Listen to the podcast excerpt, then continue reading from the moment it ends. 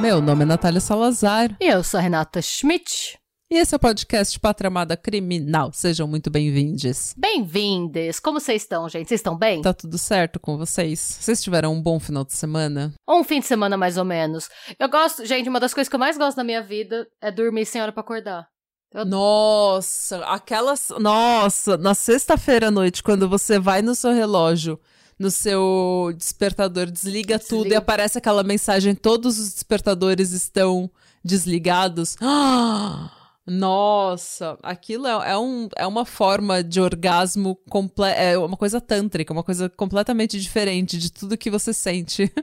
Então, assim, se a gente pergunta aqui se o fim de semana de vocês foi bom, não quer dizer necessariamente que vocês saíram muito, fizeram várias coisas. Não.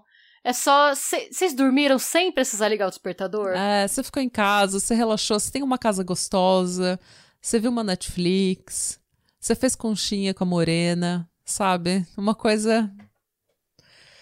Ai, gente, então. Ah, tem- antes de mais nada, tem um recado. A gente recebeu uma mensagem. é, tipo, de. Na verdade, a gente recebeu uma mensagem pedindo pra gente dar um parabéns.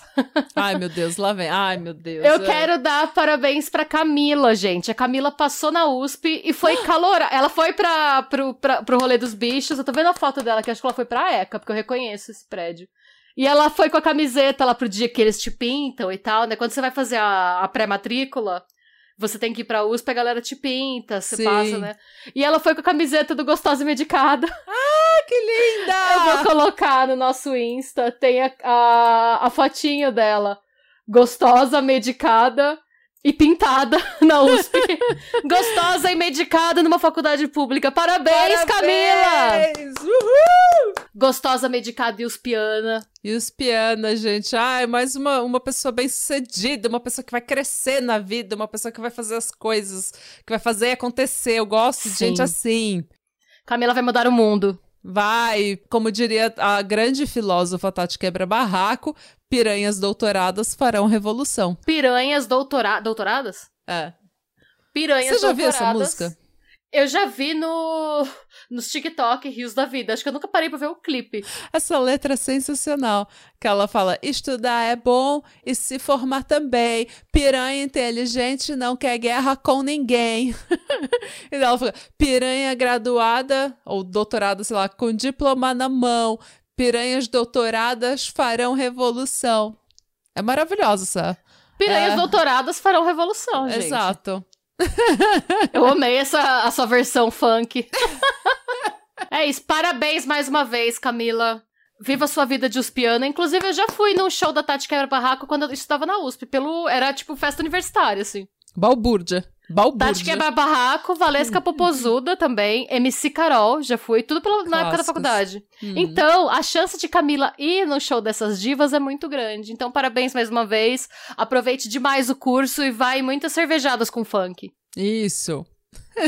E você ganhou Natália cantando funk aqui, um- uma coisa inédita nesse podcast até o momento. Eu amo a Tati yeah. Quebra-Barraco. Ela é a Eu melhor. gosto dela. Ela é sensacional. E é isso, gente. Esse foi meu recado. Bom, e hoje chegou o dia, gente. Este caso, ele saiu em agosto. Eu acho que eu comecei. A, ele entrou no meu radar em setembro, porque foi aí que as, as todas as notícias começaram a sair de verdade, tipo.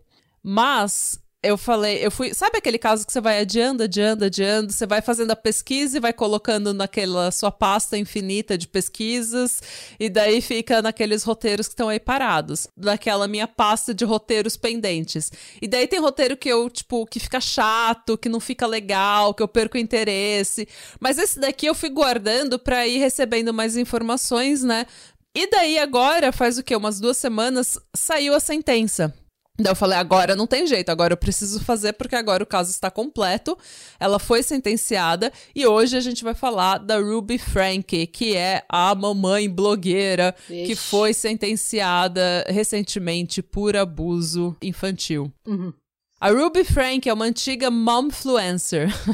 Ela é uma dessas mamães blogueiras que em 2023 foi presa por abuso infantil junto com a parceira de negócios Jodie Hildebrand. Esse caso, antes de eu saber que você ia fazer, eu assisti um vídeo antes dela ser presa. Hum. Quando ela já quando ela se juntou com essa mulher, ela começou a ficar esquisita. A é. internet inteira já tava meio de orelha em pé, assim, tipo. Então, as críticas e rumores e, assim, é, desconfiança de que abuso estaria sendo praticado já é uma coisa antiga.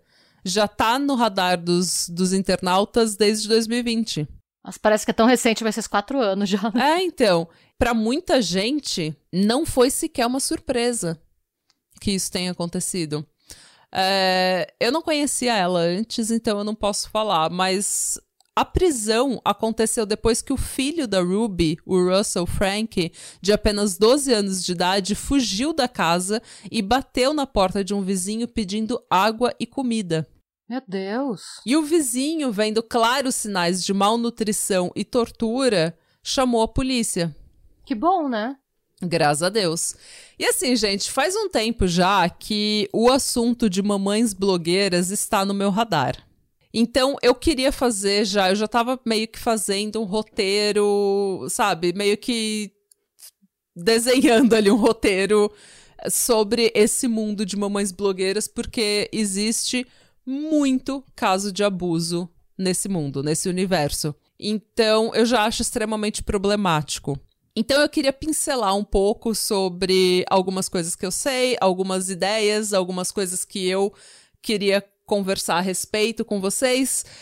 Mas também eu quero falar sobre esse universo de mamães blogueiras e tudo mais, porque esse caso, ele, pra gente entender de verdade esse caso, a gente precisa não só entender o que aconteceu naquela casa naqueles últimos dias. A gente precisa entender toda a história e de tudo o que aconteceu. E essa história tem tudo, não tem só abuso infantil. Essa história tem é, religião, essa história tem abuso espiritual, essa história tem abuso coercivo, né, controle coercivo.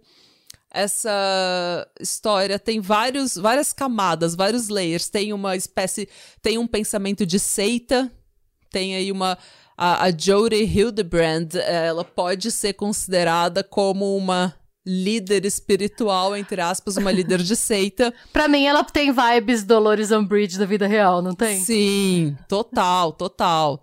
E é, existe um abuso porque ela era uma, entre aspas, terapeuta, uma coach, uma profissional da saúde, né, da saúde, de saúde mental, entre aspas. Então, ela tinha esse conhecimento, essa bagagem, e ela cometeu vários tipos de abuso, então tem são várias camadas. E eu acho que muitos vídeos e muitos podcasts vão é, tocar nesse assunto, porque tá em alta, né? Tá, vários TikToks estão falando disso, vários vídeos no YouTube estão falando disso. Mas eu queria entrar a fundo na, nas nuances do caso mesmo, no, no que tem por trás, o que levou isso a acontecer, como que a Ruby foi de uma mãe aparentemente normal-ish para uma louca. uma, uma pessoa. Justo, acho que é bondade sua, uma louca bondade sua. é, sabe? Porque tem vários tipos de contextos aqui que eu acho que precisam ser discutidos para a gente entender o que aconteceu.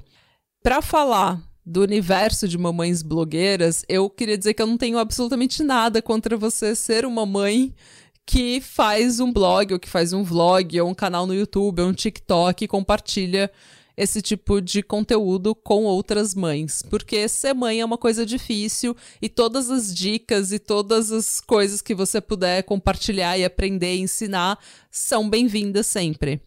Mas existem alguns problemas em você ter um vlog em que você filma sua família. Porque uma coisa é você filmar você, outra coisa é você filmar o dia a dia da sua família.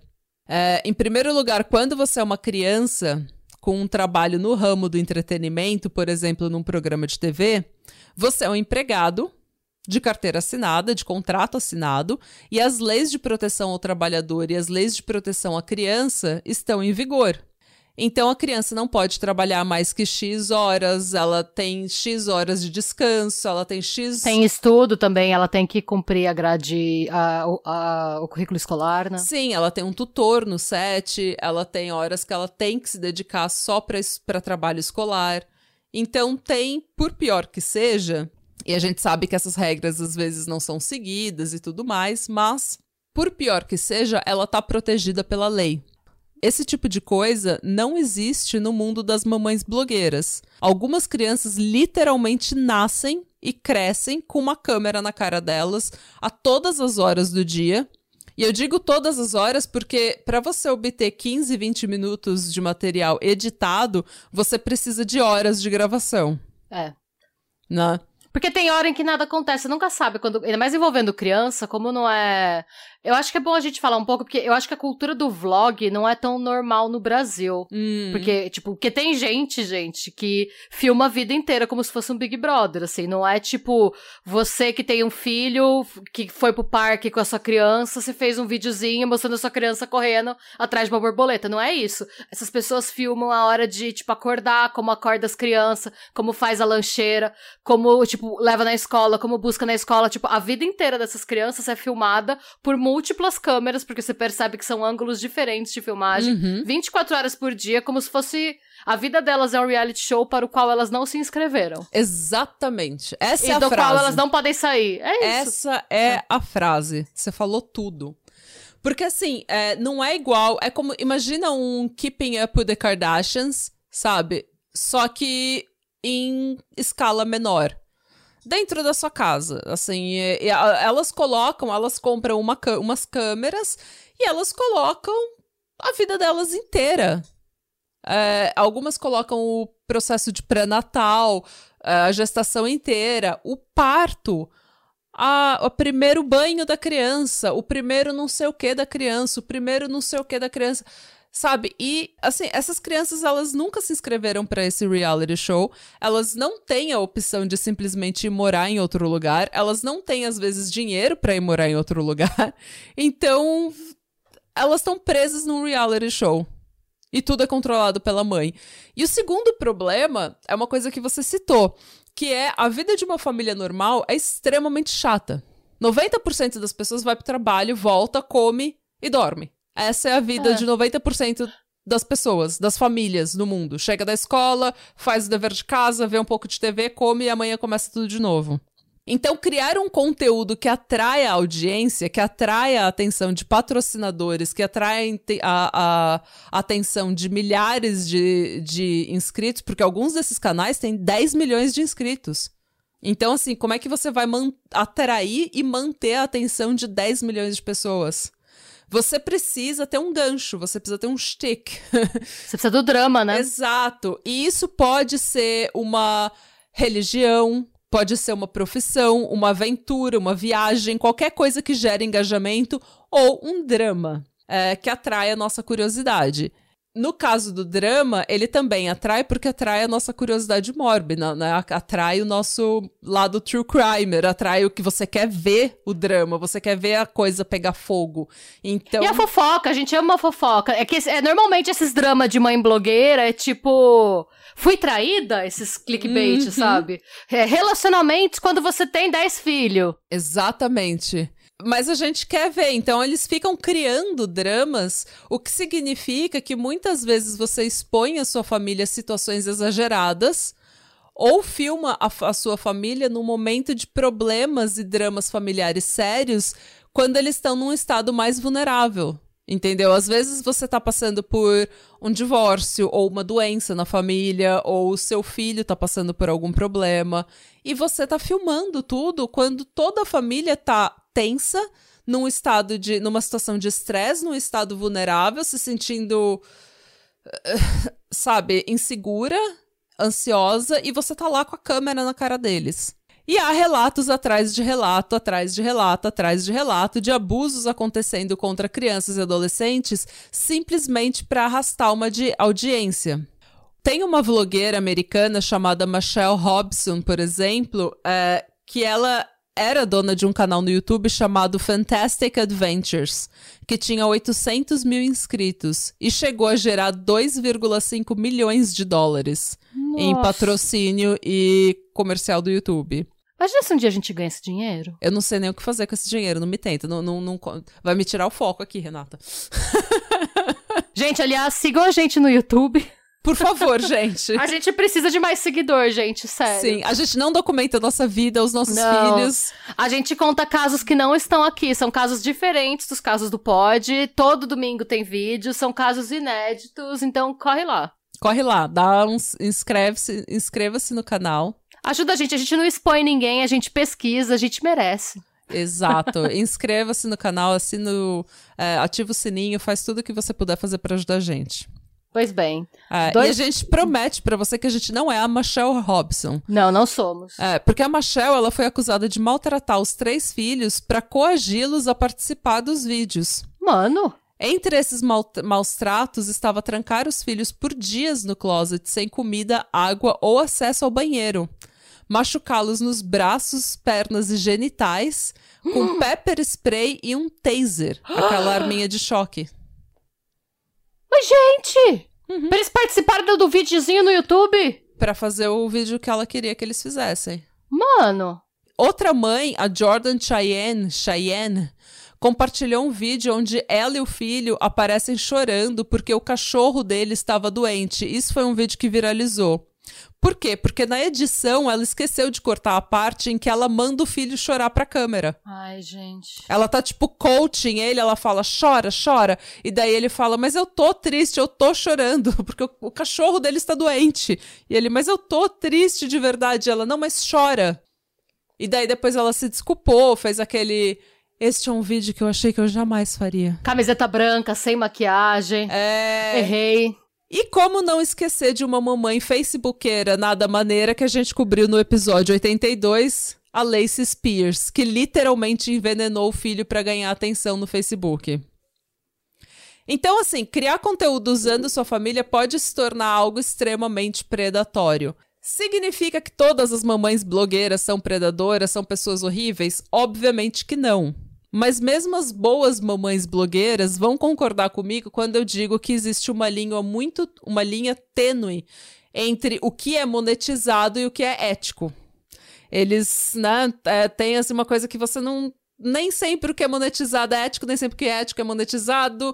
Eles não são mutuamente exclusivos, mas são conceitos que também não é claramente definido, não são claramente definidos, então é difícil de você navegar como mãe, porque você tem você quer pensar na sua audiência, na sua monetização, no seu ganha-pão, mas você também precisa pensar no bem-estar do seu filho. E o bem-estar, às vezes, não significa simplesmente ele estar tá de banho tomado e comida e barriga cheia. Às vezes significa ele estar tá seguro, emocionalmente seguro, emocionalmente feliz, tranquilo, né? E isso nem sempre acontece quando você está precisando, né, monetizar o seu canal. Então é, é, é difícil, Qualquer pessoa que tem um blog vai concordar comigo, eu acredito. E se não concordar também, eu tô certa, ela está errada.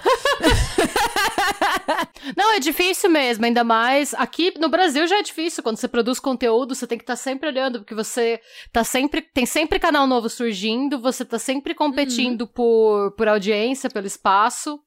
Ah. Até porque família, gente, tem tanto canal de família nos Estados Unidos, é tão cansativo. Tem muito. Eu nem consumo é. esse tipo de coisa, mas tá, tá sempre vindo de sugestão para mim no YouTube.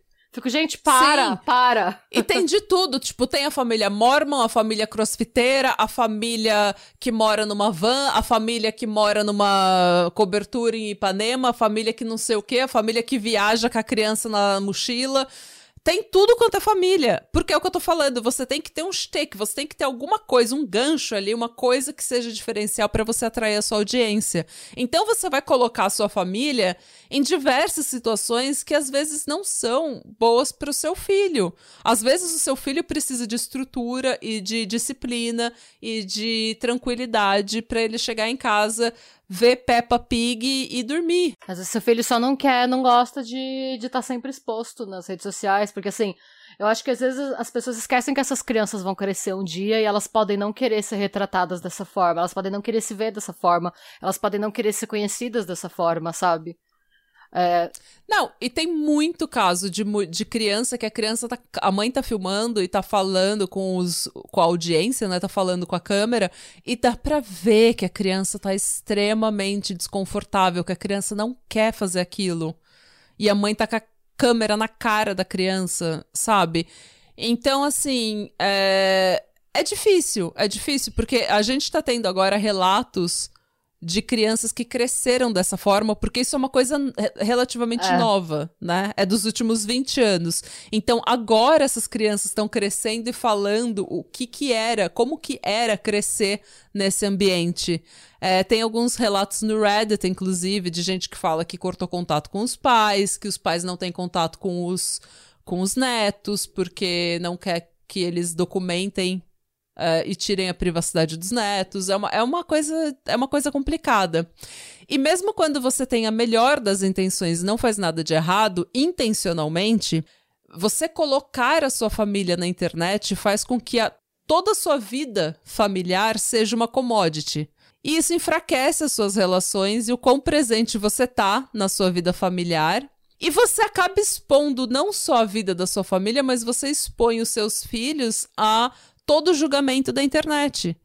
A bullying, a body shaming, a hate, por, sabe, as crianças tomam hate por absolutamente nada. Você expõe sua criança também a predadores na internet. Você tá mostrando como é que é dentro da sua casa, você tá mostrando uhum. a rotina da sua família, o que é que vocês fazem todos os dias, que horas vocês estão em casa, que horas vocês não estão, que horas seus filhos estão mais vulneráveis, que horas não estão, então... Você tá expondo tudo. E assim, é... a sociedade já é tão crítica a mães de forma geral né? Porque ser mãe é impossível.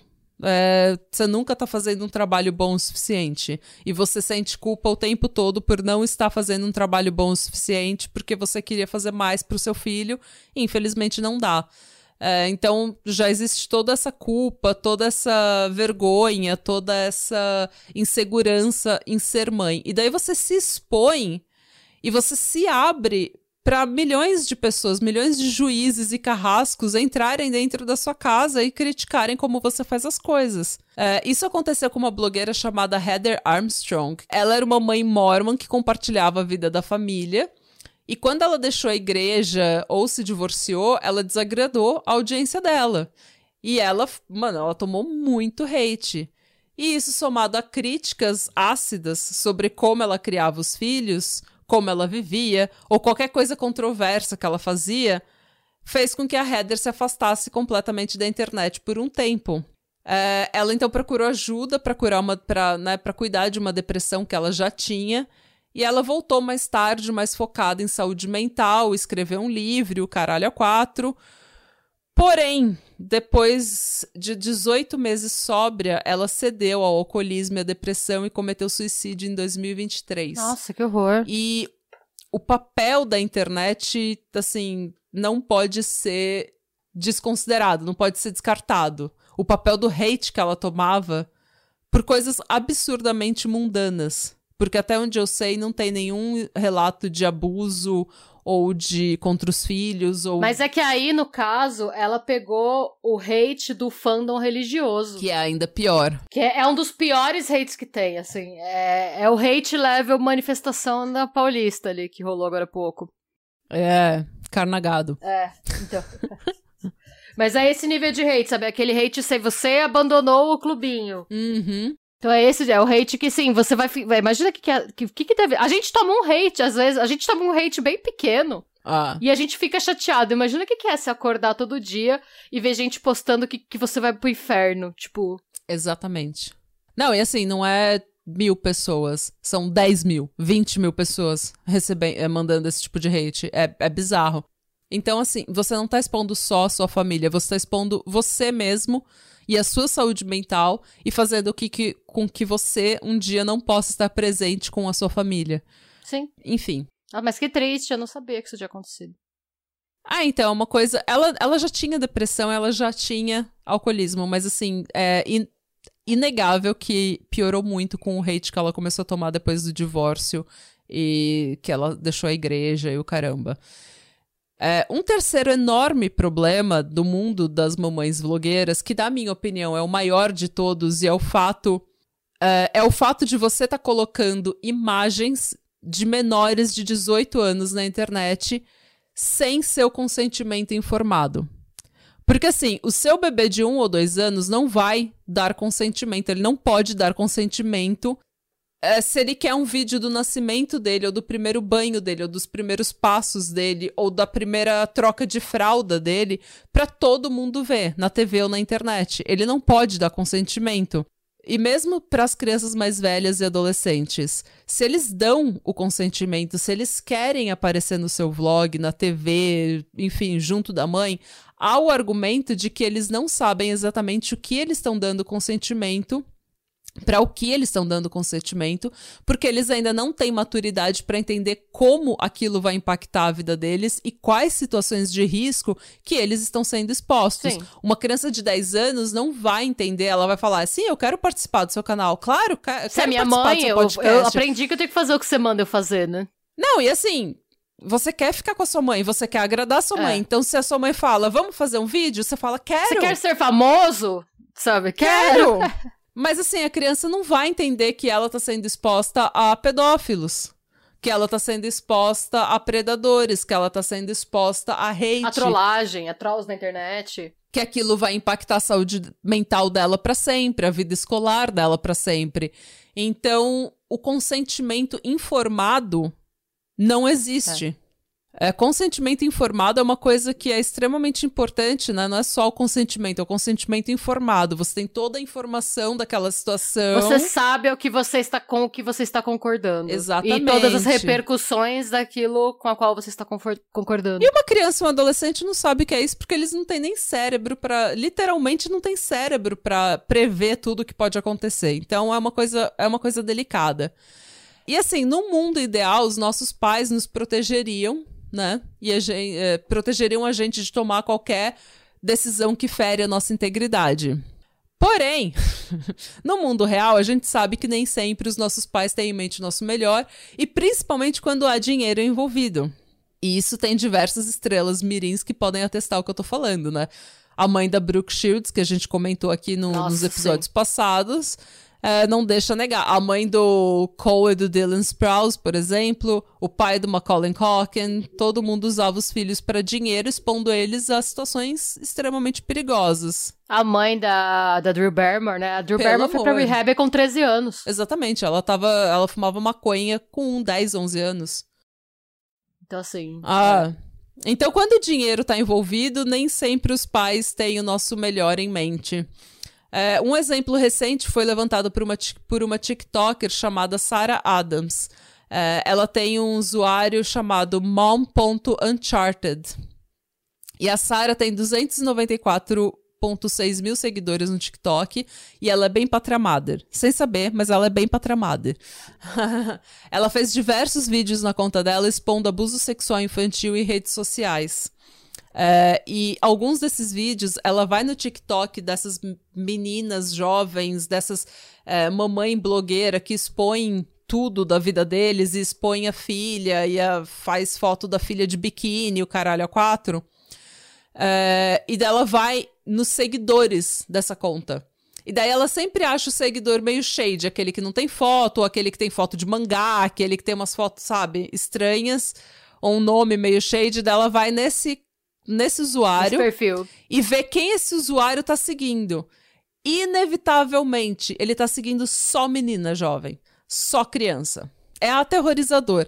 E muitos desses vídeos dessas mamães blogueiras em que a criança aparece exposta, ou de biquíni, ou de fralda, eles foram salvos por milhares de pessoas. Quem são essas pessoas salvando Vídeo de uma foto do filho dos outros, né? Fo a gente não, gente, a gente tira foto dos nossos filhos, a gente nem vê as fotos. a gente não vê. Eu tenho várias fotos da minha irmã que eu tirava que eu nunca mais via, só vi na hora que eu tirei. Pra Newsweek, a Sarah diz que ela recebeu uma dica para ir ver a conta de uma menina no Instagram que é uma modelo atriz aspirante. A conta era ou ainda é administrada pela mãe dela, uma mulher chamada Hannah Naeli. Segundo Famous Birthdays, a menina, na época dessa, desse artigo para Newsweek, tinha 12 anos. Hoje ela deve ter 14. o Instagram dela te redireciona para uma página em que você pode se inscrever como se fosse um Patreon, um Morelo, sabe?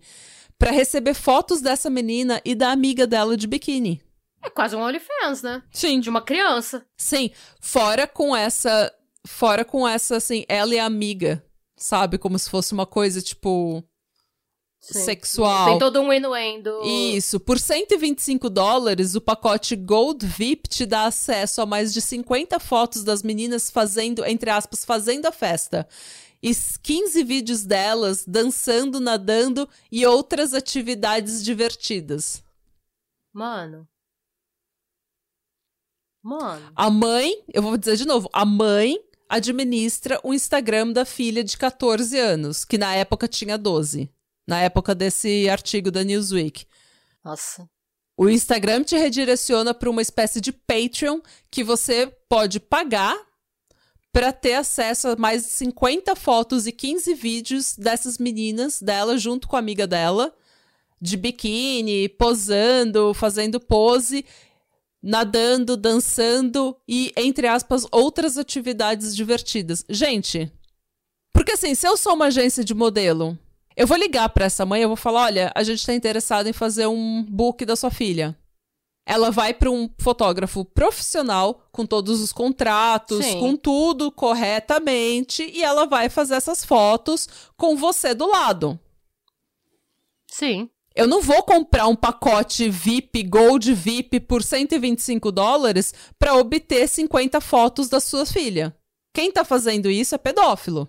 Sim, não, total. Claro, total. Até porque foto, tipo, de modelo, essas coisas, é, é, total, é outro perfil, não é foto assim. Tipo. Não. Tem, inclusive, o que é mais bizarro, eu entrei no, no Insta, mana. Tem uma parte desse Patreon, dessa coisa paga aí, que é tipo foto dela com a filha dela. Tipo, sendo sensuellen? Eu não sei, porque eu não, eu não, não peguei as fotos, né? Mas, não teria uma tipo, descrição, tipo. Não, a descrição é tipo fotos dela, da Hannah e da filha. E daí é tipo ela com a filha. E... Você, como mãe de uma aspirante a modelo e atriz, você precisa tirar foto sua com ela para quê? Não, não precisa. Qual que é o nome dessa mãe? Eu vou googlar. Desculpa, é, para mim é bizarro. Talvez no mundo liberal, eu, talvez eu seja muito conservadora, talvez eu seja Não, muito tem- brega, gente, mas, mano, tem desculpa. Nisso daí eu sou extremamente conservadora. Eu tava, ouvi, eu tava vendo esse, esse Instagram dessa menina, eu tava assim, ó, gente, eu tava igual a Damari, sabe? Proteja nossas crianças! É, não, é, essa é a vibe que tá me. Gente, tem uma foto que a menina tá de Maria Chiquinha, com um decote bem fundo, um top rosa, deitada numa cama, mexendo no cabelo, olhando pra câmera, assim, com um sorrisinho safado. Tipo, é, é uma menina de 14 anos, sabe? Ah.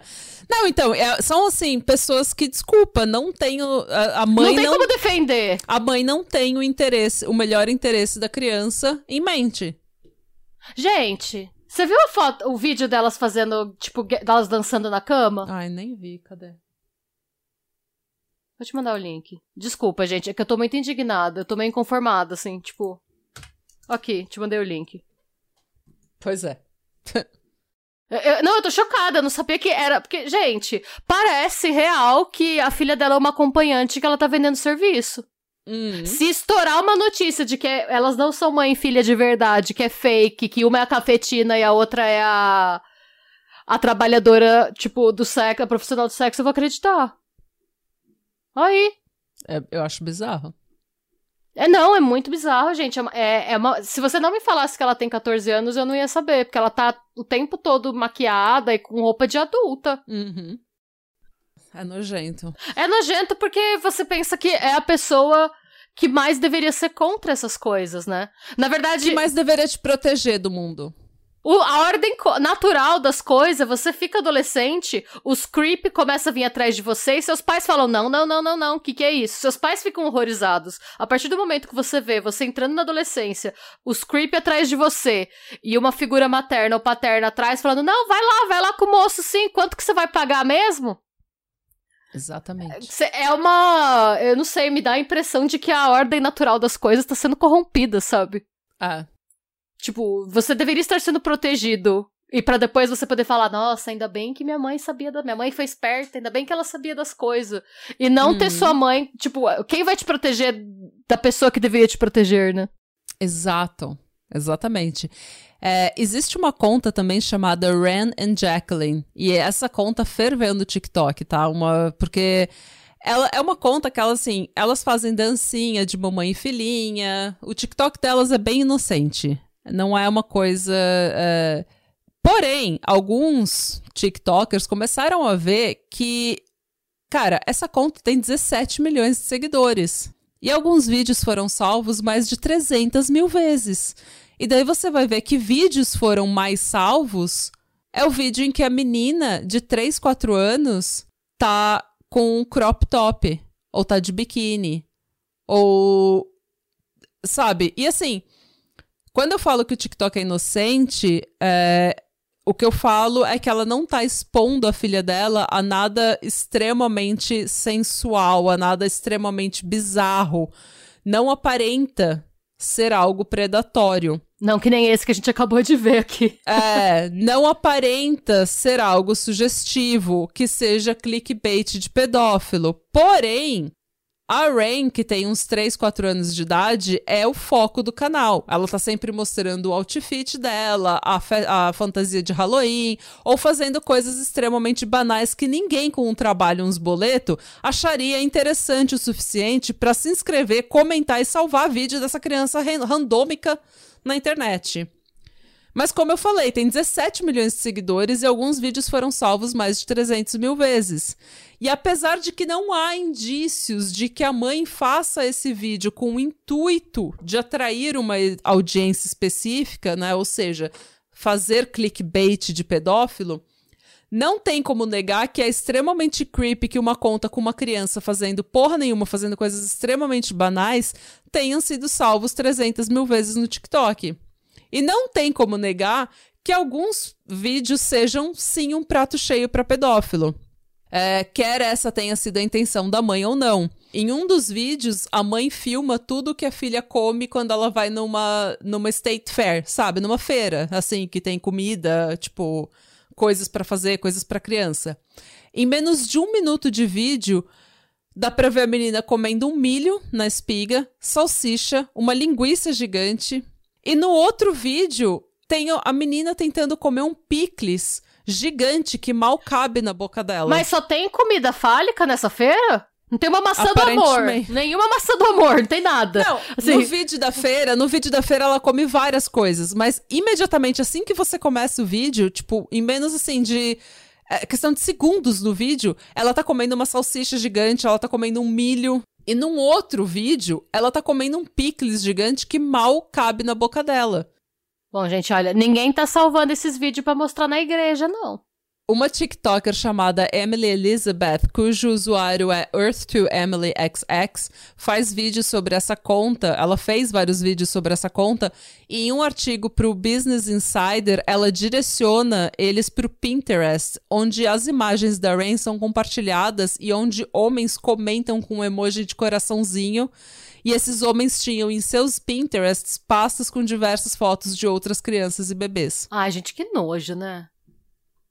E assim, gente, eu não dei as minhas fontes no início do episódio, porque elas foram muitas, tá? Então eu só vou fazer um. É, esse vai ser um, um episódio de duas partes. Então, eu vou colocar na descrição do episódio e vocês podem ver todas as minhas fontes na descrição do episódio e conferir por vocês mesmos, fazer a própria pesquisa de vocês. Depois da gente falar de todos esses problemas no mundo de mamães blogueiras, né, que era uma coisa que eu já estava querendo falar já fazia algum tempo e eu acho bem pertinente para o contexto desse caso da Ruby Frank, vamos à história da Frank. A Ruby é mormon. É mormon? Mormon? Mormon. mormon? Ela é mormon. mormon. Morma? Sabe quando a palavra parece que. Você fala a palavra e parece que tá, tá, tá errado. errado. E daí você fica em dúvida, daí você começa a corrigir, daí fica mais errado. Você é morma? Olá! Já me encheram o saco, porque quando a gente fez aquele episódio é, sobre o mormonismo, né, sobre um caso relacionado à igreja, eu falei livro dos Mormons, e é livro de Mormon. E eu só errei isso, gente, eu só falei livro dos Mormons porque eu traduzi errado, tipo, daí eu traduzi, sabe, é que é Book na minha of cabeça... Mormon, né? É, e daí eu traduzi na minha cabeça e errei isso e acusar, me acusaram de não fazer nenhuma pesquisa. Só porque eu errei isso. Ah, então, não, é deu- foda, porque assim, se você fala Book of Mormon, vão reclamar que a gente fala muito inglês, que já reclamaram isso, que a gente fala muito inglês. Então, Book of Mormon não pode usar. Aí você traduz, se você colocar no Google Tradutor, é capaz de traduzir as- que nem você falou, sabe? Não sei. Eu não pensei, na verdade, eu não coloquei no Google Tradutor, eu não pensei, eu simplesmente não pensei, porque eu não tinha pesquisado o nome em português, e daí eu só traduzi assim na minha cabeça, na hora do episódio.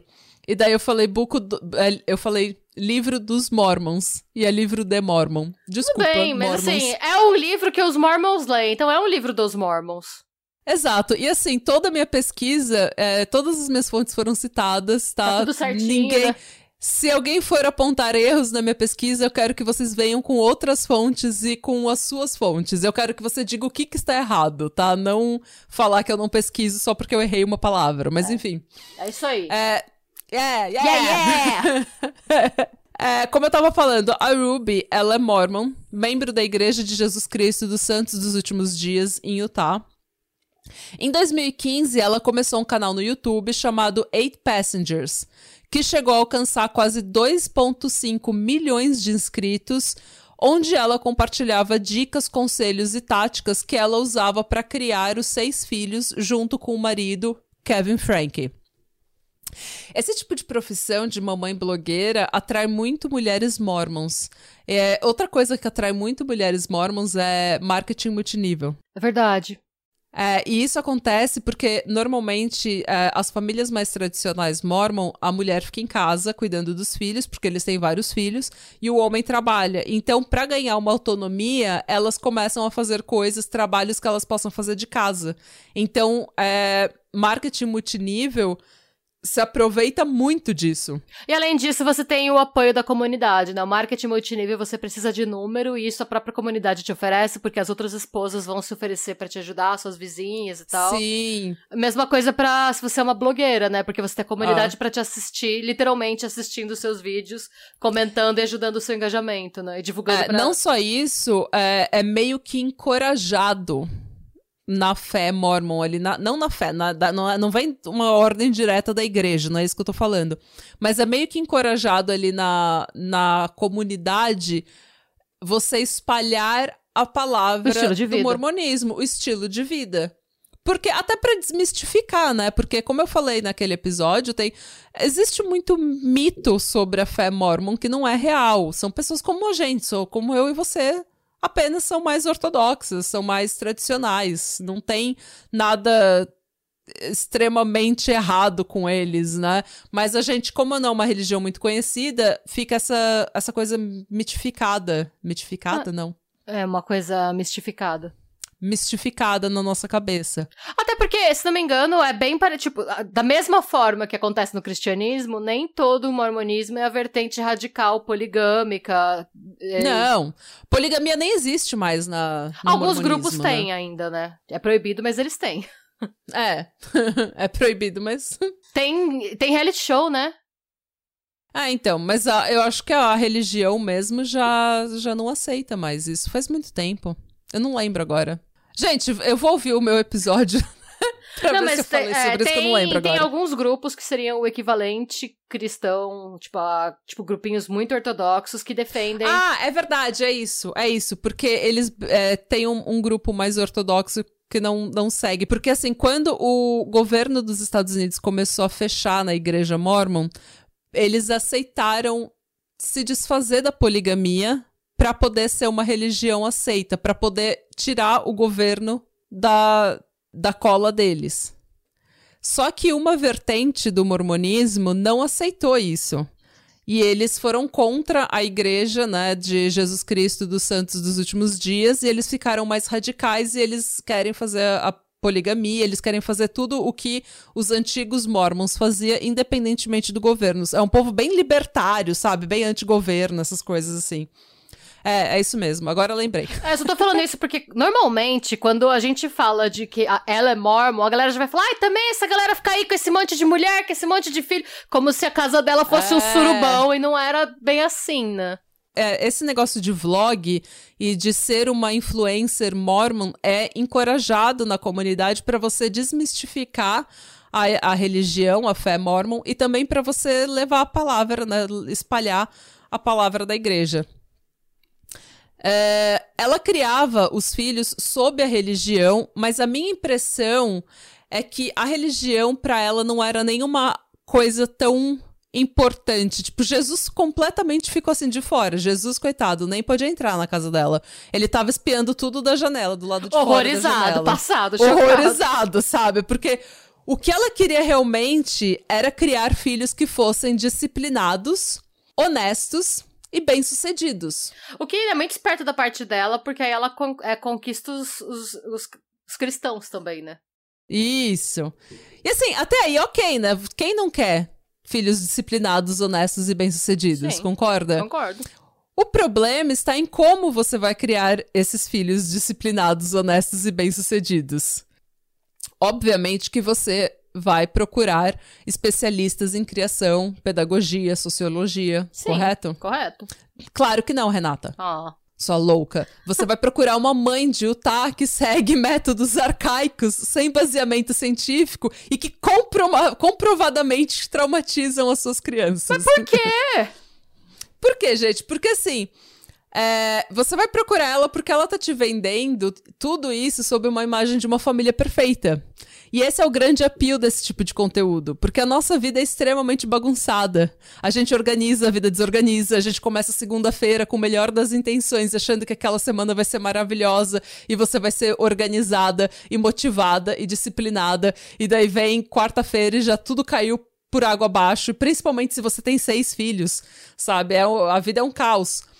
É, o processo de criar filhos e trabalhar e manter um casamento e uma vida social é um processo extremamente desgastante, bagunçado, frustrante.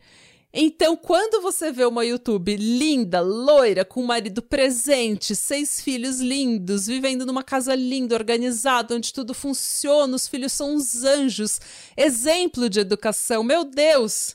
Você quer saber o que, que essa Nersa tá fazendo que o resto da gente não tá fazendo? Sim. Então, e quase 2,5 milhões de pessoas que se inscreveram no canal dela tava querendo saber que raios essa Nersa tava fazendo que a gente não tá fazendo. No entanto, com o passar do tempo, uma parte desses inscritos. Eita! Uma parte dos inscritos percebeu que a Ruby e o Kevin eram um tanto quanto muito rígidos com os filhos. Um exemplo da rigidez da Ruby é um vídeo em que ela fala, ela conversa com as filhas e ela deixa claro que ela espera da filha de 3 anos, a mais nova, a Eve, que a filha de 3 anos acorde sozinha e se arrume para ir para a escolinha. E, para contexto, eu sou uma mulher de 36 anos que tem extrema dificuldade de me acordar sozinha e me arrumar para ir pro trabalho que me sustenta. E o vídeo é basicamente, tipo, ela tá no, ela tá no, no banheiro, as filhas estão se arrumando, e ela tá falando assim com a câmera, ela tá falando, a Eve, ela é conhecida por perder a hora. Ela tem três anos! Como que ela já é conhecida por perder a hora? Gente, uma criança de 3 anos, para começo de conversa, eles são basicamente um cachorro, eles precisam de 14 horas de sono. E você precisa É ficar mandando que- eles pros lugares. Senão não vai.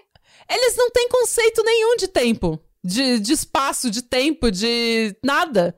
E daí ela pega e fala assim: então, hoje ela tava dormindo demais. E eu falei: hum, quer saber? Eu não vou acordá-la. Então, quando ela acordou, ela queria ir pra escolinha. E eu disse: a escolinha já acabou. Você tem que acordar antes se você quiser ir pra escolinha. Eu não sei nem se essa noção de causa e efeito já tá presente. Tipo, não sei nem se a criança já é capaz, assim, de entender é, o que, tipo, o, o que que é você ter um compromisso diário, sabe, com essa idade. Claro que não, é claro que não. E assim, ela não tem, ela não tem consciência de tempo. Crianças de 3 anos não sabem o que é tempo, elas não sabem. Nossa, o dia tem 24 horas, preciso administrar meu tempo. Não! Elas não são coaches ainda, né? tipo, a criança de 3 anos, todos nós temos 24 horas no dia. Não, tipo, ela não sabe disso. E assim, ela tá praticamente. Ela quer criar essas crianças. Ela é uma daquelas mães igual aquele povo do, do, do Duggard, sabe? Da família Duggard, que também que eu fiz o episódio ela, ela quer criar essas crianças como se eles fossem mini adultos, organizadas e disciplinadas, como se elas tivessem servido no exército, tipo um mini exército da Peppa Pig, sei lá. Ela, tipo, ela quer isso, ela quer crianças que estejam no exército já. E, obviamente, todo mundo sabe que crianças precisam de estrutura, responsabilidade, independência, mas, assim, uma criança de 3 anos não deveria sofrer as consequências de atos que nem ela mesma entende completamente. Sim. É, num outro vídeo, a Ruby tá no carro e ela fala pra câmera. Eu acabei de receber uma mensagem da professora da Eve. E ela disse que a Eve não levou o lanche dela hoje. Eu vi esse vídeo, ela tá falando no carro. Sim. Ela tá gravando no carro. Eu fiquei revoltada, mas continue. E ela me pergunta se eu posso levar o lanche dela. Isso acontece várias vezes quando você tem filhos, sabe? Eu sei que a professora da Eve não se sente confortável em ver a Eve passando fome. Então, eu levar o lanche para Eve aliviaria o desconforto da professora. Mas eu respondi: Olha, a Eve é responsável por fazer o próprio lanche de manhã e ela me disse que tinha empacotado o lanche dela. Então, a consequência natural é que ela hoje fique com fome. Mano. E ela continua: Eu espero que ninguém divida o lanche com ela. Nessa época, a Eve tem menos de seis anos, ela tem cinco anos. Cinco anos e meio, uma coisa assim. E, eu, gente, e o tom que ela fala no vídeo, ela tá falando no vídeo, assim, como se ela fosse a pessoa mais. Ela tá indignada, ela parece uma Karen. Assim, ela tá indignada da professora ter falado isso com. Ela tá indignada com todo mundo, menos com ela mesma. Uhum. Dá pra ver na cara dela no vídeo que ela tá indignada. Da, de, da professora ter ligado, da menina não ter feito o próprio lanche. Tipo, amada. Não, e o que eu. Se você não. É, desculpa. Pode não, falar. pode falar. O que eu ia falar é, Amada, se você não quer ter esse trampo, eu entendo perfeitamente o que é não querer ter esse trampo, porque eu não quero ter esse trampo. E foi por isso que eu escolhi não parir. Uhum. Então, assim, se é uma coisa que você não quer fazer, não dá para você ter a expectativa de que seus filhos vão se criar sozinhos porque é isso que é melhor para você. Tipo, o mundo não tá girando ao redor de você. A partir do momento que você escolheu ter um monte de filho, você tem que fazer sua parte e não ficar puta porque a sua criança de 5 anos não sabe fazer o próprio almoço. Não, e assim, ó, eu, eu acho muito engraçado é, a linguagem. Porque ela fala: Eu sei que a professora da Ive não se sente confortável em ver a Ive sentindo fome. Ela não pensa: Eu sei que a Ive está desconfortável em estar passando fome. Fo exato. Mas eu, parece que ela repete jargão de coach, Sim. não parece? Não parece que alguém falou para ela: você não pode se adaptar ao desconforto do outro. Isso. Se o outro está desconfortável, o problema é do outro. Mas assim, aí eu paro e pergunto: e se você estiver sendo uma chata? Exato. E se você estiver sendo uma pessoa que, tipo, fere o mínimo da decência humana? Não, e isso é uma coisa. Isso que você tá falando é tão perfeito e vai ser muito perfeito. É, guardem isso que a Renata tá falando, porque isso vai ser muito importante na, na parte 2 desse roteiro, no roteiro da semana que. Na, no episódio da semana que vem. Porque isso é uma coisa que se repete. É assim, se você está desconfortável, Renata, é porque você causou esse desconforto ou você interpretou a minha ação de forma ruim. Eu te. É narcisista one on one, né? Sinto muito se você se sentiu assim pela merda que eu fiz, né? Exato. Então, assim, e também eu fico imaginando, porque, tipo, gente, é, eu acredito que crianças devam aprender a fazer o próprio lanche, devam aprender a levar o próprio lanche. Mas existe uma coisa. Quantas vezes você, adulto, esquece a porra do seu lanche, esquece a porra do, do, seu remédio, esquece. Porque a vida é assim, a gente esquece. Você, como adulto, se você esquece seu lanche, você pega o seu carro na hora do almoço, você vai comprar o seu lanche. Uma criança de 6 anos, de 5 anos, ela precisa de um adulto para tudo. Ela não tem nenhuma autonomia, nenhuma independência. Se ela esquece o lanche dela, ela vai passar fome.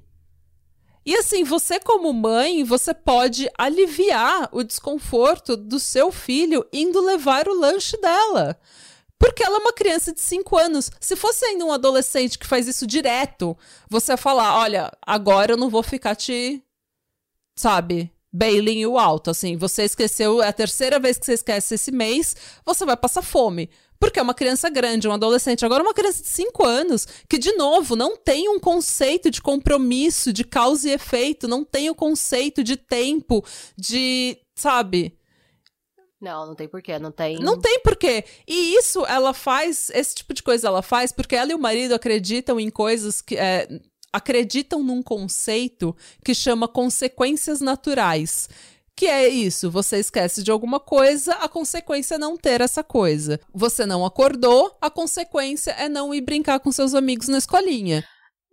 Você abusa dos seus filhos, a consequência é você ser presa. Toma. eu, acho, eu acho tão interessante como eles acreditam num conceito que é bem conveniente para eles não fazerem porra nenhuma, né? Exato! E assim, é, eu, de novo, eu acredito que crianças precisam de estrutura, precisam de disciplina, precisam aprender trabalhos de casa, precisam aprender a ser independentes, mas, gente, você não pode dar feijoada para alguém que não consegue digerir miojo. Você não pode, sabe, as crianças elas estão aprendendo, você não pode dar consequências por atos que nem elas mesmas entendem. Mano, e é bizarro como assim, como você tem que aprender tudo, né? Eu fui conhecer o bebê de uma amiga que tem dois meses, o bebê. Hum. Eles, no começo, a criança não tem força para chupar chupeta sozinha. Ele não desenvolveu a musculatura ainda. É. Ele puxa e, e gospe porque ele perdeu a força. Então, tipo, a musculatura da bochecha ele desenvolve com o tempo. Então você tem que ficar toda hora. E você tem que pôr pra ele pegar, fortalecer a musculatura, só que ele fica. Ele puxa duas vezes e solta. Uhum. Então a gente acha que não, mas a gente tem que aprender a fazer tudo. É. É muita coisa. Então a criança com 5 anos não saber fazer o almoço é totalmente normal, sabe? O lanche dela não, que seja, ela não sabe é. fazer, ela só esqueceu de empacotar o lanche, o que é, é uma verdade, coisa. ela sabe. Ela já É. sabe fazer, ela só esqueceu. E assim, ela esqueceu um dia, gente. Qual é o problema de você aliviar a dor da sua filha de 5 anos indo levar, sabe? Você acha que o quê? Se você, se você vai fazer isso, ela vai te manipular o resto da vida, vai virar uma traficante de drogas? Tipo, o que, que você acha que vai acontecer? Na real, eu acho que o, o ponto é ela não quer ter o trampo. Eu acho É. que é isso. Eu acho que é não querer ter o trampo. Duas coisas importantes. É, uma é que quando você faz isso com uma criança de 5 anos, você não está ensinando ela a não esquecer mais o lanche. Porque, um, é o tô- é o que você falou. Ela nem tem essa percepção de causa e efeito ainda. Ela nem tem essa percepção. A gente não tem, falou aqui. Ela não tem essa percepção de tempo. Ela não tem toda a percepção de compromisso, de consequências, porque ela não tem. Literalmente, o cérebro dela não tá formado para prever consequências. Então, ela não tem nada disso. É, perfeito. O que você tá ensinando para sua filha quando você faz isso é ter insegurança alimentar. É, é, sim. Porque você não sabe é quando vai vir. É, tanto que normalmente. É não confiar no adulto. É. É. não confiar na mãe pra ajudar ela no momento em que ela precisa. Normalmente são as crianças que têm esse, esses casos de escassez em casa e tal, esse tipo de situação que ficam obesos mórbidos, né? Tipo quilos mortais, É. assim. Porque a É. criança nunca sabe quando vem comida e quando vem ela come absurdamente porque ela não sabe quando vem a próxima refeição. Uhum. Então, sempre que você te- vai num lugar que é open de comida, entre aspas, é tipo uma casa de uma avó, uma coisa assim, você vai atacar a geladeira. Porque você tem Uhum. muito medo de ficar com fome, porque é meio que isso é normal. E aí, a- Ah. esse alívio que você tem quando você come vira meio que um mecanismo na sua vida. Sempre que você tá numa situação de desconforto, você aprende a comer pra caralho. E aí Ah. você vai criando um problema da criança com peso, né? É. Você, você prejudica a relação que a pessoa tem, com a- que a criança tem Ah. com comida. Se você assistir aquela série Quilos Mortais, lá que tem no YouTube, tem na ANI, 90% dos casos é isso. A pessoa tava numa situação assim, que de insegurança alimentar, que fez com que ela desenvolvesse uma relação disfuncional com a comida. É.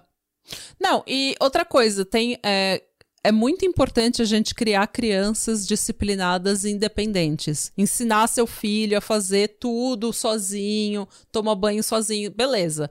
Só que quando você cria crianças que são ultra independentes, que não podem confiar em você para aliviar a dor delas o dia que elas precisarem de você, e eu tô falando isso por ter visto isso na minha própria família, você cria crianças ansiosas, crianças com sensação de abandono, crianças que aprendem que elas não podem confiar em ninguém e que elas não podem depender de ninguém. Então cresce aqueles adultos que fazem de tudo sozinho, que tipo tá tendo um derrame e tá indo dirigir para o hospital sozinho porque não quer ligar pro amigo para pedir para não incomodar, não consegue pedir ajuda, não consegue ficar num, num estado vulnerável para pedir ajuda para alguém. Então você tá criando aí vários traumas. Isso não sou eu que tô falando, tá, gente? Tem vários psicólogos que falam isso. Inclusive, eu vi para fazer esse roteiro, eu vi um vídeo de uma psicóloga no YouTube, que ela é Mara. Eu tá no link aqui da, da descri na descrição do episódio. Enfim, tem vários problemas com como a Ruby cria os filhos dela, gente, na e real. E além de tudo, ela é uma Karen. Ah, além de tudo, é uma Karen, é, total. Uma terceira coisa que chama atenção é que ela não acredita em privacidade. Ela diz que crianças e adolescentes usam a palavra privacidade para manipular os pais a darem espaço a eles enquanto eles mentem e fazem as coisas que eles não deveriam. Então ela fala que as suas crianças estão te manipulando com essa palavra privacidade para você deixar eles em paz e eles fazerem tudo que vocês que você falou que não pode. Ou você só quer ficar de boa sozinho um minuto. Pronto. Às vezes acontece. Às vezes você só quer ficar de boa. O que é extremamente importante para todo mundo, para o nosso crescimento, para o nosso desenvolvimento. Você ficar no seu quarto, olhando para o teto, pensando em nada, cantando sozinho ou fazendo, tipo, coçando a bunda. Coçando um a bunda. Sabe? Tipo, enfiando o dedo no nariz como uma criança normal, sabe? Sem ninguém te encher o saco, caralho. E Em um vídeo, ela aparece com a filha mais velha, Sherry, falando sobre menstruação, quando a filha claramente não quer falar sobre menstruação. É, claro que não, mano. Quando, quando você é adolescente, você não quer falar sobre sua menstruação, você quer fingir que aquilo não aconteceu. Exato. E ela não acredita em privacidade. Ela não, ela não quer. Ela, tipo, ela tá com a câmera na cara da criança que acabou de ter a menstruação e ela acha que, não, a minha casa, minhas regras, você não tem direito à privacidade. Mas para mim é isso. É uma pessoa que ela é. Ela quer fazer o que é conveniente para ela. Então ela pensa: o que é conveniente para mim? É conveniente para mim meus filhos não terem privacidade. Uhum. Porque aí eu posso filmar o que eu quiser deles, eu posso fazer o que eu quiser com eles. E já você falou no começo que ela torturou o filho, né? Tipo, teve maus tratos e uhum. tal. Então eu quero poder exercer o meu sadismo livremente. Tá, que migué que eu vou dar? Ah, eu vou falar que eu acredito em independência, porque em vez de falar que é abandono, eu falo que é convicção. Uhum. E eu vou falar que eu não acredito em privacidade, porque em vez de falarem que é abuso, vão falar que eu tenho mão firme. É. É. É bem isso. Isso é uma coisa que é muito do que ela prega, é uma coisa que, por exemplo, você fala de consequências naturais, você fala de é, privi privacidade ser um privilégio, você fala de criar seus filhos para serem independentes e responsáveis e disciplinados. Isso é uma coisa que todo pai compra essa mensagem, porque todo pai quer os filhos assim, é uma ótima mensagem. O problema é como você vai chegar nesse resultado. E as crianças de 5, 3 anos de idade não estão preparadas para esse tipo de conceito. Então, isso tudo tem que ser feito com amor e carinho, porque afinal de contas você está criando o seu filho, uma pessoa que você ama.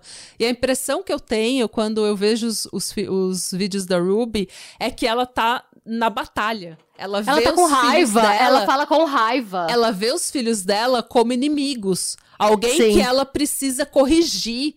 Olha, fulano tá fazendo aquilo. Eu não vou ajudar ele, que é pra ele se fuder, pra ele sentar com essa dor dentro dele. Ela fala isso. Ela fala, ela dá pra ver que ela tem. é, eu vi um outro vídeo dela, que eu não vou falar, porque eu sei que você vai falar disso mais pra frente, uhum. mas que ela tá contando a situação. Parece esses vídeos de desabafo quando você tá xingando alguma. Tipo, se alguém te roubou no metrô, sei uhum. lá. Ela fala com uma expressão de quem tá com raiva.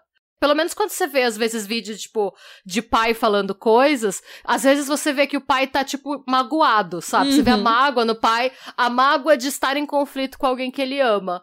Nos vídeos dela, você vê uma pessoa puta. Uma pessoa full pistola. Ela tá pistola, assim, parece que, que os filhos dela. É, sabe, parece que ela enxerga que tudo que os filhos fazem de errado é para atingi-la. É. Não é porque eles se desorganizaram, porque eles estão aprendendo, porque a vida. Não, parece que é pessoal. É, é, como se ela quisesse falar: esse filho da puta faz de propósito. É. Não, essa, essa é. Parece que ela tá numa batalha com os filhos. Tipo, é. olha, olha lá, Fulano. Fulano vai fazer isso, isso, isso. Eu não vou ajudar, eu não vou corrigir, eu vou deixar ele se fuder, porque depois eu vou corrigir ele. Ele, sabe, ela tem que o tempo inteiro cutucar o filho dela, sabe? É uma coisa. Ela tá com o rosto contraído de raiva. É bizarro ver. É bizarro de ver. E assim, gente, claro, claro que você, como pai, como mãe, às vezes precisa violar a privacidade dos seus filhos se você desconfia que eles estejam em alguma situação de perigo. Você deixar os seus filhos ter privacidade é extremamente importante, não só para o desenvolvimento dos seus filhos, mas também para deixar, para fazer com que eles entendam esse tipo de conceito, porque se o seu filho nunca teve o direito de privacidade, ele cresce sem saber respeitar a privacidade alheia.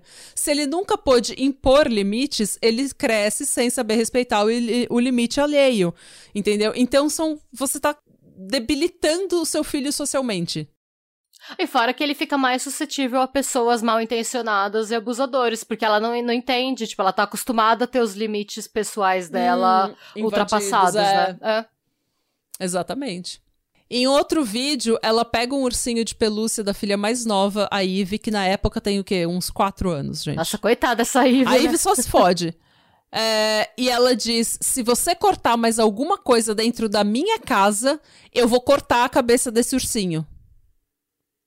E a menina, obviamente, começa a chorar desesperada. Sim. Porque se a menina cortou alguma coisa dentro de casa, como toda criança faz, você tem que ensinar. Mas imagina você segurar um ursinho e falar: eu vou arrancar a cabeça desse ursinho. Tipo, é bizarro. É. É, um... é raiva. Ó, ó, raiva desnecessária. Tipo, por que, que você tá tão brava? Sabe? Que, qual, qual que é o problema da sua vida? Exato. Sua filha Por... de quatro anos estragou alguma coisa dentro de casa. Tipo, é. bem-vinda ao mundo da maternidade, bem-vinda ao mundo real. Meu cachorro estraga as coisas dentro de casa às vezes porque ele é um babaca. que ele não sabe nada, ele não sabe nem o corpo dele direito. Esses dias ele passou com o rabo na mesa de centro e destruiu uma taça linda que eu tinha. E aí, o que, que eu vou falar? Bater no cachorro? Todo dia eu preciso esfregar o chão da minha cozinha, porque o Baltazar sai da caixinha e ele gosta de esfregar o culo no, no linóleo. todo dia, todo dia. Ele não Ele é nojentinho com qualquer textura molhada, assim. Então, tipo, uhum. tipo, se ele comeu comida molhada, ele limpa a pata, assim, tipo. Sei. E aí, sempre que ele faz cocô, ele sente a necessidade de limpar o cu, sempre, assim. E aí ele faz, ele limpa em formato de esta. Todo dia eu já sei que eu vou acordar, eu vou espirrar é, desinfetante no chão e eu vou esfregar os mesmos três azulejos sempre que é onde ele esfrega o cu. Ai, gente. o meu marido fica puto. Ele fala, ah, olha aqui, isso aqui. Mano, o que, que, que você vai fazer? Ele não vai parar, tipo... o George, o George coça a bunda no meu tapete. Todo tapete é aqui em casa eu tenho que lavar, tipo, a cada uma, duas semanas eu tenho que esfregar com Vanish, uma é, escova. isso, é, é, esfregar o cu, ralar o cu no chão pra limpar, ele também não gosta é. de ficar com o cu sujo. Mas aí, assim, o bicho, quando ele faz. Quando você pega ele fazendo e você briga, ele entende. Mas é. depois que ele já fez, gente, ele não vai nem saber pelo que ele tá sendo punido. Então não adianta ser punir depois e que você já pegou. é a mesma coisa, tá? É. Não é diferente, não é muito diferente. Então, então assim, não adianta. Nova. É, então, gente, não adianta. Você vai fazer o quê? Sabe? Você, sabe você, o que vai acontecer, pelo menos no meu caso? Eu posso limpar ou eu posso limpar e ficar puta. É, eu prefiro só limpar, porque é isso. é isso que acontece com a minha vida. É igual aqui também, eu só, eu só limpo. Que é a casa é do George, eu só li, eu só moro nela. Ah, não, se algum dia eu vejo ele fazendo, eu falo, eu brigo, então ele sabe que ele não tem que fazer, mas se já foi, não adianta. Não tem porquê, sabe? É, é assim que funciona. E se eu não conseguisse lidar com isso, não era pra eu ter bicho em casa, sabe? É. E é melhor então, ele assim, esfregar o cu naqueles três azulejos do que no seu sofá. É, exatamente. Deus, nossa, não posso nem pensar. Gostando do meu sofá. Mas nem, então. Não posso nem pensar. Enfim. Me deu palpitação. é, nesse tipo de coisa em que você segura um ursinho e fala pra sua filha que você vai decapitar o ursinho Imagina. dela com raiva, o que, que você tá ensinando pra essa criança? Absolutamente que violência... nada. Não, você tá ensinando que violência é a solução pros problemas. É, exatamente. Você tá ensinando. É, você tá ameaçando usando uma linguagem agressiva contra uma criança que é menor de 5 anos na época e que você está ensinando que ela não pode confiar em você, que ela tem que ter medo de você. Você é o inimigo, você total. É o você, inimigo. você é a pessoa que sequestra e ameaça decapitar o brinquedo dela. Ah. O Chad, o filho mais velho do casal, chegou a ser retirado de casa por 10 semanas por ter sido expulso da escola. Ele foi enviado para o Anasazi Foundation Wilderness Therapy Program, um programa projetado para ajudar jovens problemáticos de 13 a 17 anos e jovens adultos de até 25 anos com depressão, abuso de substância e outras doenças emocionais ou comportamentais. Isso segundo o site deles. Ah. Basicamente, o que, esse, o que esse programa é: você larga os seus filhos numa tenda, num, num lugar, e eles vão acampar e eles vão sobreviver no meio do mato. E é tipo uma coisa total exército, assim. Eles vão montar. Ah, eu imaginei essas escolas militar mesmo, que você tá é, lá por conta, você, mas, assim, o seu é... cantil e o seu um sonho. Um sonho isso. de liberdade. Total esse tipo de coisa. E isso, assim, às vezes para jovens de 13 anos. E vale lembrar que esses programas normalmente usam trabalho e exercício físico intenso, disciplina rígida e uma boa dose de abuso verbal, emocional e físico para lidar com esses adolescentes, entre aspas, problemáticos. Esse programa em específico não parece ter nem não parece ser um lugar abusivo. Eu procurei no Reddit, eu procurei na internet, eu não achei nenhum é, relato de abuso nesse programa específico. Mas existe uma infinidade de relatos de jovens que foram enviados para esse tipo de acampamento e voltaram traumatizados para a vida. A Paris Hilton é uma que foi enviada para um, esse tipo de programa e voltou toda doida.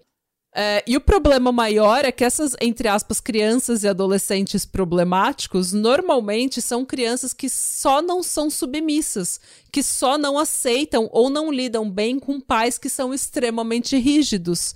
Então são crianças que, tipo, ah, a criança tá falando, tá te respondendo. Por que, que a criança tá te respondendo? Porque ela não te respeita. Por que, que ela não te respeita?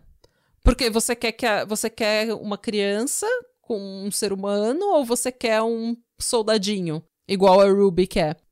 São vários problemas nesse tipo de camping, mas isso é, uma, é um tema extremamente carregado que a gente precisa fazer um episódio inteiro para falar disso.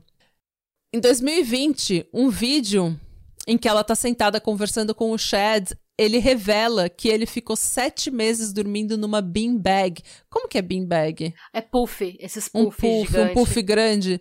É, ele ficou sete meses dormindo num puff grande na sala, porque ele tinha perdido o privilégio de ter uma cama e um quarto. Ela basicamente arrancou a porta do quarto dele é, e falou: Você perdeu o privilégio de ter privacidade, você perdeu o privilégio de ter um quarto, você vai dormir numa beanbag, na, na, num puff na sala. Isso tudo porque ele fez uma pegadinha com o irmão mais novo. O que, tipo, foi uma péssima. Foi de péssimo gosto que ele fez. Ele acordou o irmão no meio. É extremamente engraçado, mas é de péssimo gosto. Ele acordou o irmão no meio da noite falando: Mano, se arruma que a gente vai pra Disney. e daí o irmão acordou no meio da noite, se arrumou, fez a mala e foi pra sala e não tinha ninguém. então. É, é uma coisa, mas é uma, é uma coisa horrível. É, uma, é, é horrível, mas é coisa de irmão, gente. É coisa de irmão adolescente, tá ligado? E daí você, o que, que você faz? Você ri em segredo, e você pune o seu filho, mas você não precisa punir com sete meses dormindo numa, num puff na sala. Você pode simplesmente falar, pô, você vai fazer alguma coisa de bom pro seu irmão agora. Ou não, ou você desculpa. vai falar para ele que a gente não vai pra Disney. Você vai explicar, você vai lidar. Você causou a situação, lide você com a bucha. Então explica você que eu vou dormir. Pois é. é. Agora o que. Agora, já que você fez isso, faz o que você tem que fazer para acalmar o fulano. Leva ele pro parque, faz seu rolê aí, acalma ele aí. Fim.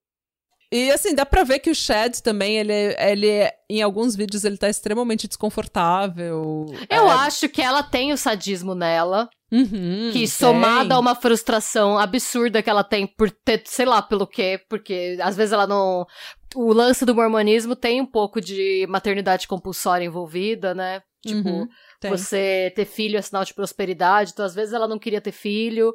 Porque dá pra ver que é uma pessoa que ela tá com muita raiva e que ela tem um certo sadismo, mas assim. É normal tá com raiva, todo mundo sente raiva o tempo todo, mas você não é certo você descontar em quem não pode se defender, em quem não pediu pra estar tá nesse mundo, sabe? É.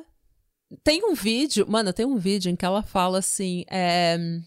Como que ela fala? Ela, eu não lembro o que que é, que uma das filhas dela. O que, que foi que uma das filhas dela fez? E daí ela pega e fala assim. Ai, eu não sei o que, que a gente vai ter que fazer, eu acho que a gente vai ter que fazer assim, assim, assado, porque eu tentei fazer porque eu tentei corrigir esse tipo de comportamento do meu jeito, eu achei que é, é, deixando ele em casa ou ela em casa da escola, não indo para a escola e ficar lavando o chão da cozinha ia ser o suficiente para ela entender essa dor, mas ela aparentemente não entendeu. Então ela fala, ela usa a palavra dor.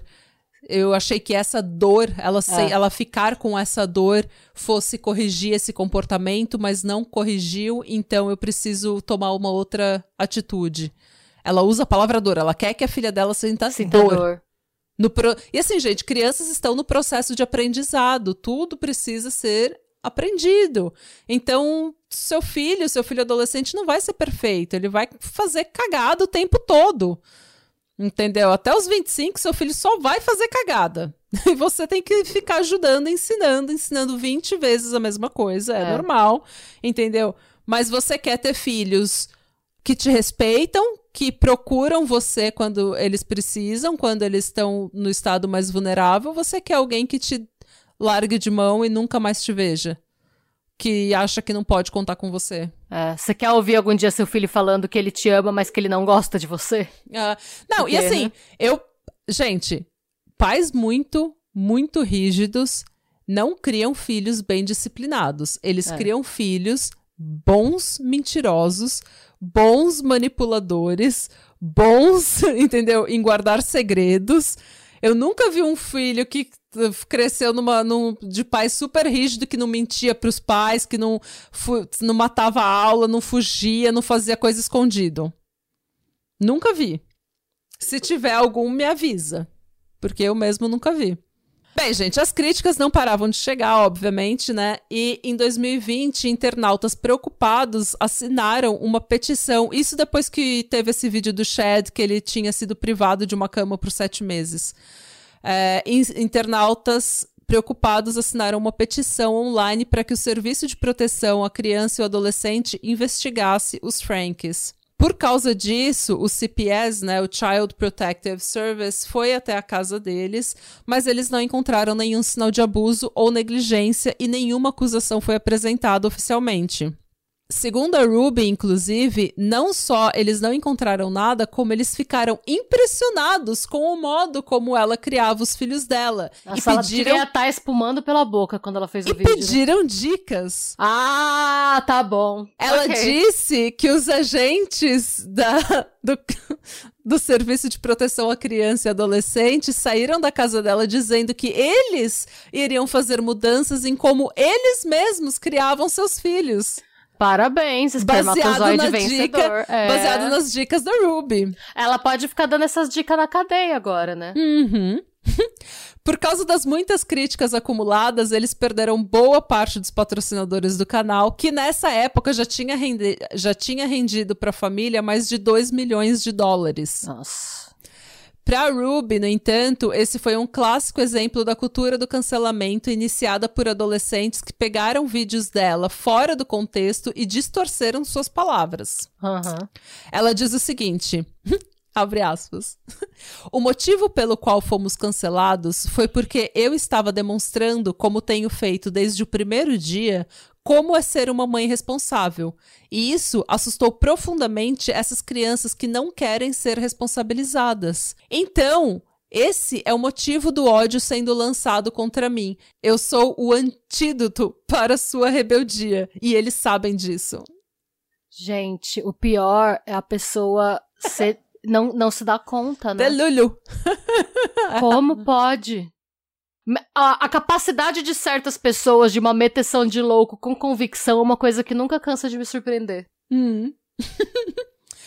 o Kevin, vocês devem estar se perguntando, gente, cadê esse homem? Cadê o marido, cadê né? Cadê esse marido? É, cadê Ele é uma marido? planta, né? O marido samambaia. Então, o marido Samambaia defendia a esposa de toda e qualquer acusação de abuso e ele participava de alguns vídeos do vlog. E a gente vai falar mais sobre o Kevin no episódio 2, porque tem vários layers aí que a gente precisa comentar. Sobre o fato de o Chad ter sido enviado para um acampamento, por exemplo, ele diz o seguinte: Precisamos enfrentar dificuldades e dor para desenvolver resiliência e coragem.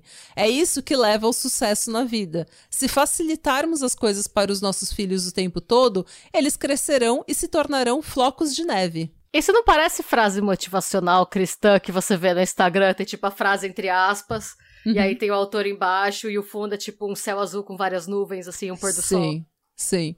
E assim, de novo, não tá errado. E é aí que eles te pegam. Porque tá errado o que ele falou? Não, não está errado. Não. Mas é uma rigidez que você tá ensinando ou você está, você está apenas punindo? Mas ele te pega porque as coisas que eles falam, e isso vai ficar bem claro na parte 2, as coisas que eles te falam não é de todo errada. Então você fala, gente, é, faz sentido o que essa pessoa tá falando. Só que daí você precisa ver como isso é aplicado no dia a dia. E como esses conceitos normalmente são meio vazios, assim, são meio abrangentes, eles podem ser aplicados de qualquer forma. Concorda? Você, você fala, olha, eu vou fazer o meu filho passar por dor para ele ter resiliência, pode ser eu vou fazer o meu eu não vou ficar fazendo todas as vontades do meu filho, ou pode significar eu vou fazer meu filho lavar o chão com a escova de dente todo dia dele e eu vou abusar dele. Porque eu quero que ele crie resiliência, entendeu? Você pode ser usado para os dois. Enfim, gente. No auge do sucesso, o canal recebia 200 mil visualizações por dia, gerando 1.600 dólares por dia ou 584 mil dólares por ano. Mano, é muito dinheiro. Porém, como eu falei, depois de todas essas críticas e controvérsias, o número de visualizações caiu drasticamente para cerca de 72 mil visualizações por dia. A maioria dos patrocinadores nervosos pularam fora antes que a coisa piorasse. E em 2022, a Ruby e o Kevin se separaram. Ela já não fazia novos vídeos para o canal, que ficou praticamente abandonado, tá praticamente canal fantasma. É, agora foi retirado, depois que ela foi presa, ah, foi retirado do ar. É, o YouTube tirou, mas ele ficou abandonado por muitos meses. É, não tinha nenhum novo vídeo, porque a Ruby, depois da separação, ela tinha um novo projeto. Ai, um Deus. projeto que mudaria a vida dela completamente. Um projeto com uma terapeuta barra coach chamada Jodie Hildebrandt. E é aí que a gente vai começar o próximo episódio. Meu Deus! Explicando todas essas essa relação com a Jory, como que a Jory entrou na, na, na vida deles e o que, que aconteceu e por que, que chegamos aonde chegamos. E a gente vai falar da sentença, a gente vai falar do abuso, a gente vai falar de tudo. É. Aliás, você sabe por que, que eles separaram? Ou não? Não, não fala? Ah, vai, você vai falar depois. Sim. Tá, então tá bom. Todos os detalhes dessa separação e de como essa mamãe blogueira virou uma condenada por abuso infantil agravado vai ser explicado tintim por tintim na parte 2. A gente vai uh. falar de todas as nuances, de tudo o que, que a Jory fez, o que, que a Ruby fez, como é que a gente chegou aqui. E vai ter vários debates. Esse, esse primeiro episódio foi só para dar um pouco de. Contexto. Contexto. Muito, nossa, adorei. Eu tô. I'm hooked. Pena que a gente não vai gravar tudo hoje, porque eu quero saber o final. Não, graças a Deus, porque já são 10 e meia, Nossa, Renata. Verdade, eu preciso do meu sono de beleza. E você também. Eu também, eu tô gripando, eu preciso tomar o Naldecon. importado direto do Brasil e dormir. Naldecon noite. Eu tô com o Naldecon aqui mesmo. Delícia, eu também importei vários remédios do Brasil quando eu vim pra cá. A gente Naldecon e Dorfrex, é vida. Ah, pra mim foi Benegripe, Vonal, porque Vonal é quando você tá enjoada, ele acaba com o seu enjoo e ele não te deixa dopada. Ah, não sabia. Não é para prevenir enjoo, é para cortar o enjoo. Então, como o remédio da depressão me dá muito enjoo, às vezes eu tomo já com o Vonal. Ah, boa. Dependendo do dia. E eu importei também aquele. Eu trouxe comigo aquele inalador da Vicky, sabe? Sim. Que tem uma cânfora assim, que parece que está usando cocaína, Sim. né? Na... Mas é maravilhoso, eu adoro aquele inalador. E aqui não tem nada disso, então. Gente, valorizem seus remédios no Brasil. É, fora as pomadas, Nebacetim e Betnovate. Nebacetim é de lei, gente. Não, não existe Nebacetim como o brasileiro. Não, e Betnovate também. Eu não acho Betnovate aqui pra alergia, essas coisas. Ah, eu uso Drenizon. Eu também trago do Brasil, hum. Drenizon. Importado do Brasil. Ai, gente. Mas então, gente, eu espero que vocês tenham gostado Ai, desse eu episódio. Eu espero que vocês estejam interessados no episódio 2, que vai ser semana que vem. E. E é isso, gente. Sejam bons, busquem conhecimento. E, gente, tomem cuidado com o que vocês compartilham nas redes sociais com dos filhos de vocês. Eu sei que eu não sou mãe, eu sei que vocês estão compartilhando coisas dos filhos de vocês apenas porque vocês gostam, mas toma cuidado, vai, porque deixa seu Instagram, seu Facebook no privado, sabe? Porque a gente É. nunca sabe o que vai acontecer. Tá é certo? isso, gente. Shalom. E Radebra. Tchau. Tchau.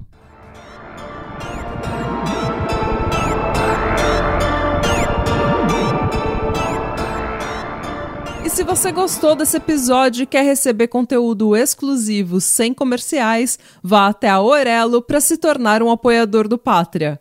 Você também pode se inscrever no nosso canal do YouTube para episódios inéditos todos os domingos.